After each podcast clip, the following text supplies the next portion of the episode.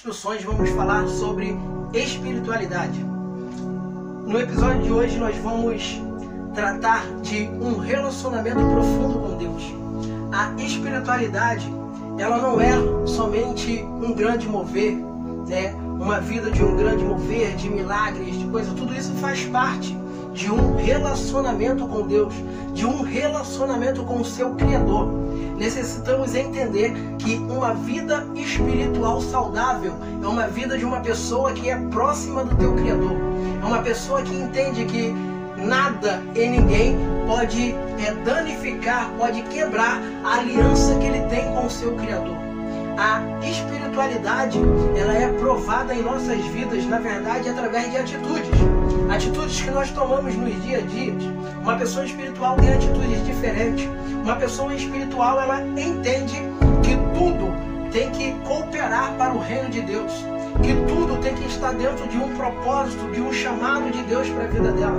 Cada decisão, cada atitude, cada caminhada que ela dá tem que estar relacionado ao que o Criador quer para a vida dela. Uma pessoa é espiritual, ela entende que Deus quer usar ela como instrumento para que outras pessoas sejam alcançadas, para que outras pessoas sejam beneficiadas. Uma pessoa espiritual, ela, ela entende que tem que ter uma vida de oração, uma vida próxima ao teu Criador onde vai te dar suporte para você ter resposta, para você ter direção e para você mover a mão de Deus ao teu favor nos momentos difíceis, nos momentos impossíveis, onde você não consegue mais agir. Você conta com agir de Deus e você acessa isso através da oração. Uma oração é, com sabedoria, uma oração que sempre está alinhada com a vontade de Deus, uma oração que sempre está relacionada a fazer algo pelo seu próximo, a fazer algo pela, pelo bem da criação de Deus. É, o poder da oração tem que estar na vida de uma pessoa espiritual, mas um poder real, um poder aonde você realmente acredita que Deus ele está contigo e está te ouvindo, que está agindo ao teu favor, que está ali para te socorrer, que está ali para te dar resposta né? Você, então, a espiritualidade na vida de, da criação do ser humano, ela é apontada, identificada através de suas atitudes, atitudes e ações que nós tomamos no dia a dia. Não é simplesmente é, uma é, espiritualidade exterior, né? Eu sou avivado, não, um avivamento interno que produz, que frutifica, que dá frutos para o reino de Deus. Né? Jesus fala através de João para uma igreja que ela tem fama que está viva, que é avivada, mas na verdade está morta. Porque o exterior pode dizer uma coisa, mas o que vai prevalecer na questão da espiritualidade na minha vida é o interior. Jesus fala que está à procura dos verdadeiros adoradores, que adoram em espírito e em verdade. Ou seja, uma verdadeira adoração que vem de dentro, que vem do ser. Deus ele penetra é, o mais profundo do ser humano e ele conhecedor de todos os pensamentos. E ele quer encontrar em nós pensamentos de uma pessoa verdadeiramente próxima dele, que pensa, que procura entender a vontade dele e fazer de acordo com a vontade dele. Então, uma vida espiritual, a Bíblia nos dá instrução desde o início. Deus, ele traz através da sua palavra instruções para que nós possamos se aproximar dele. Uma vida espiritual, é espiritualidade é você ser próximo do seu Criador, é você voltar à sua essência natural, de ser dependente dele, de estar com ele, de conversar com ele, de seguir os seus conselhos, de seguir a sua direção, de é, atender ao chamado dele para a tua vida. Aleluia.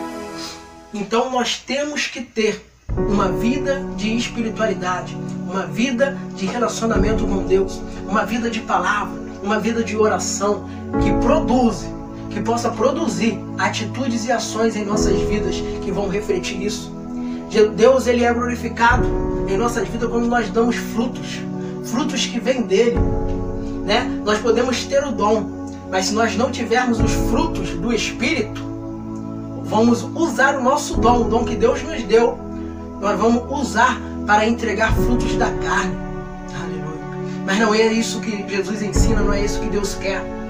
Deus quer que nós possuamos os frutos do Espírito, para que quando nós formos usar o nosso dom, usar por, ser usado por Ele como ferramenta, possamos entregar esses frutos do Espírito. Amor, paz, caridade. Possamos ser uma pessoa que tenha domínio próprio, como nós falamos no capítulo anterior. Deus ele tem o melhor para a tua vida. Basta você seguir as instruções. Seja uma pessoa direcionada pela palavra de Deus e viva o melhor de Deus. Seja uma pessoa é, próxima de Deus e viva a boa, perfeita e agradável vontade de Deus para a tua vida. Então, atualize essas cinco chaves na tua vida para você é, ter um cumprir o teu chamado, né?